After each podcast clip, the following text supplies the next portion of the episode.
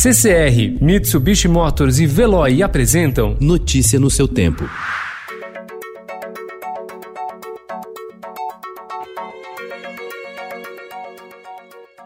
Olá, seja bem-vindo. Hoje é quinta-feira, 4 de junho de 2020. Eu sou Gustavo Toledo, ao meu lado, Alessandra Romano. E estes são os principais destaques do jornal Estado de São Paulo.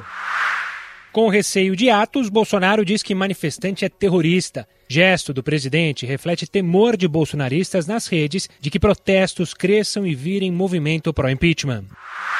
Senado aprova que plano pague remédio oral contra câncer. Presidente do Banco do Nordeste cai um dia depois da posse no cargo. Vacina contra a Covid-19 da Universidade de Oxford é considerada uma das mais promissoras. Se tudo correr bem, ela poderá ser aprovada ainda em 2020. País faz captação de 3 bilhões e meio de dólares no exterior. Secretarias de saúde de todos os estados relatam escassez de relaxantes musculares usados na intubação de pacientes graves. Holanda rejeita acordo da União Europeia com o Mercosul. Ato contra racismo em Londres tem confronto.